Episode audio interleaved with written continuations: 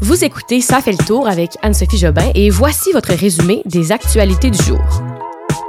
Zelensky s'adresse aux députés du Parlement canadien. Une journaliste russe manifeste en plein téléjournal et le directeur du SPVM annonce sa retraite. Bon mardi tout le monde, j'espère que vous allez bien. Je me sens un peu stressée aujourd'hui d'enregistrer. Il y a mon père qui est assis à côté de moi sur mon lit. Mon père qui est aussi journaliste, donc je sens que je vais peut-être me faire juger. donc euh, avant de commencer, on sent que le printemps s'en vient. Hein? Il fait beau dehors. J'espère que euh, vous en profitez comme vous pouvez. Ce qui est synonyme de printemps, ben c'est euh, le changement de pneus. On remet nos pneus d'été. Notez qu'à partir de demain, les automobilistes qui le désirent peuvent retirer leurs pneus d'hiver, mais reste que les autorités là suggèrent d'attendre un peu que la température extérieure se stabilise aux alentours de 7 degrés et qu'on soit certain qu'il n'y ait pas d'autres tempêtes. On n'est pas à l'abri. Des fois, en mars, on a une autre tempête. Alors, euh, peut-être attendre un peu. Vous pouvez prendre votre rendez-vous, mais pas de presse tout de suite pour les changer. Sinon, ben, allons-y avec les actualités d'aujourd'hui, le mardi 15 mars. Plusieurs nouvelles aujourd'hui en lien avec l'invasion de l'Ukraine par la Russie. Le conflit ukrainien entre dans son 20e jour et de fortes explosions ont encore été entendues ce matin. C'était dans la capitale de Kiev. Je commence avec un peu de positivisme, même si c'est difficile en ce moment d'en trouver. Je vous ai souvent parlé de cette ville, Mariupol. C'est une ville située au bord de la mer d'Azov. C'est d'ailleurs dans cette ville-là qu'il y avait eu une explosion là, sur l'hôpital pour enfants. Et euh, c'était, c'était l'image de cette femme enceinte qui était blessée et qui a on a appris que finalement elle était décédée avec son nouveau-né. Alors aujourd'hui, les autorités ukrainiennes ont partagé que 20 000 personnes auraient pu être évacuées de la ville. Alors un peu de lueur d'espoir là pour ces personnes qui étaient toujours dans cette ville, une ville où la situation humanitaire est vraiment dramatique. Toujours en Ukraine, je poursuis avec l'histoire de Marina Ovdianikova. C'est une journaliste russe qui travaille pour une station de télévision russe qui est contrôlée par le gouvernement. Elle a été arrêtée hier par les autorités pour avoir manifesté contre la guerre en Ukraine en direct à la télévision. Avant de plonger dans le vif du sujet, là, on n'en a pas beaucoup parlé ici au podcast et je compte le faire demain, un segment où je vais vous expliquer cette guerre à l'information qui se passe surtout en Russie. Euh, Là-bas, la guerre est couverte d'une manière totalement différente. Les journalistes sont muselés par des lois et les médias sont contraints d'uniquement diffuser une version des faits. C'est une loi de Vladimir Poutine là, qui impose des lourdes peines de prison pour les personnes qui publient des informations jugées mensongères, mensongères selon lui.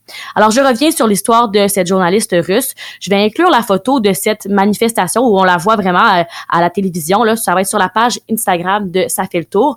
Mais pour vous donner une idée de ce qui se passe, en gros, lors du bulletin de de lundi soir en Russie, elle s'est présentée derrière la chef d'antenne avec une pancarte sur laquelle on pouvait lire non à la guerre, ne croyez pas la propagande, on vous ment ici.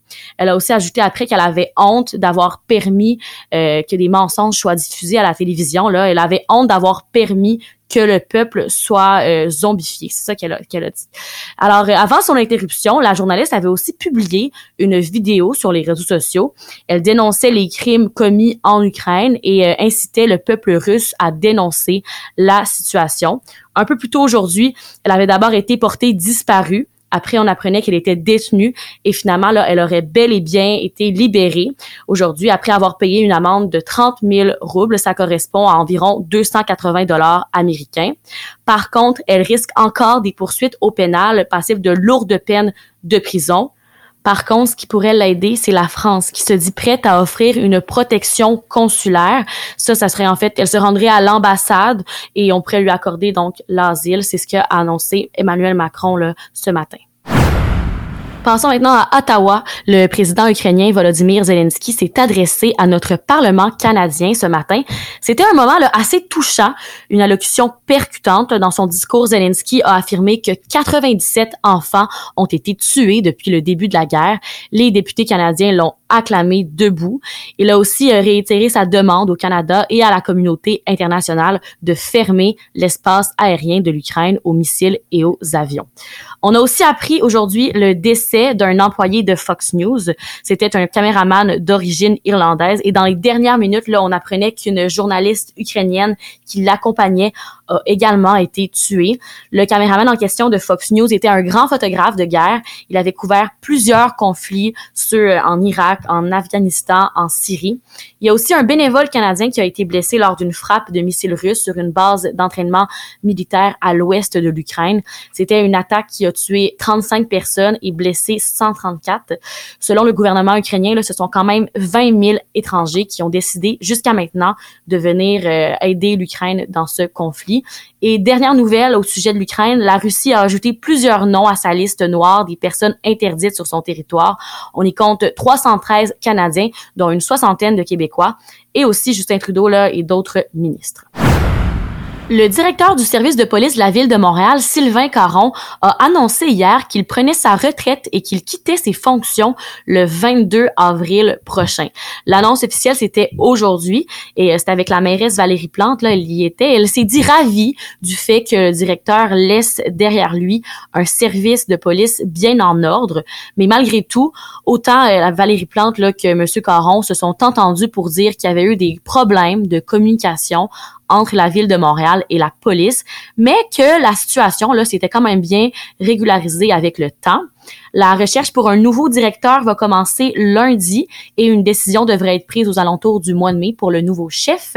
Monsieur Caron a été quand même à la tête du SPVM euh, pendant trois ans, pendant les trois dernières années, où il a dû composer avec deux ans de pandémie, l'affaire Camara, le profilage racial et aussi là, une hausse des fusillades et de la violence à Montréal.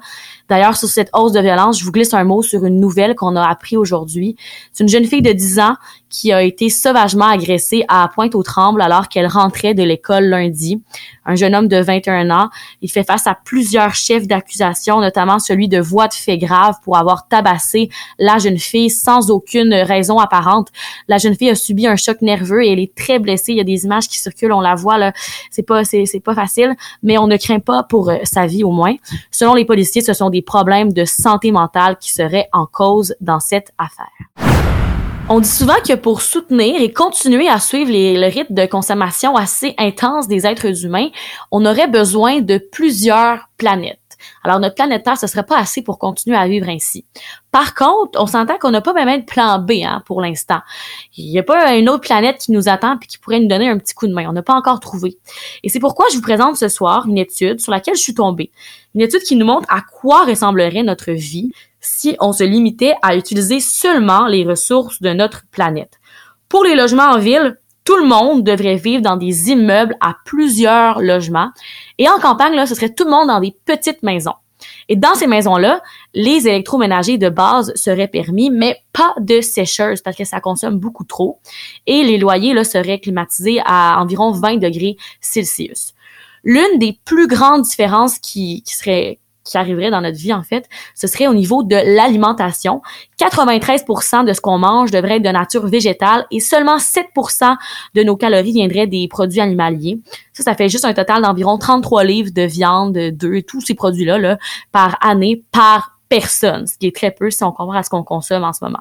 Deuxième changement important, c'est dans le transport. Ça deviendrait beaucoup plus difficile. Seulement 1000 km par année seraient permis pour des voyages en avion. Ça, c'est la distance de Montréal-Toronto. Alors, fini les vacances euh, à Cuba pour échapper à l'hiver. Et euh, pour euh, voir d'autres exemples de changements qu'on devrait apporter à nos quotidiens, vous pouvez aller voir le lien dans la description. Il y a le, 24 heures, l'article du 24 heures, un, petit journal euh, québécois qui va encore plus en profondeur dans le dossier. Pour certains, ça peut peut-être sembler un peu intense, mais euh, l'étude nous dit en fait que si on vivait de la même façon que dans les années 60, on pourrait parvenir à cet objectif. Je vous parle des Canadiens de Montréal encore aujourd'hui parce que dans les prochains jours, on risque de voir plusieurs échanges se faire au sein des joueurs de l'équipe.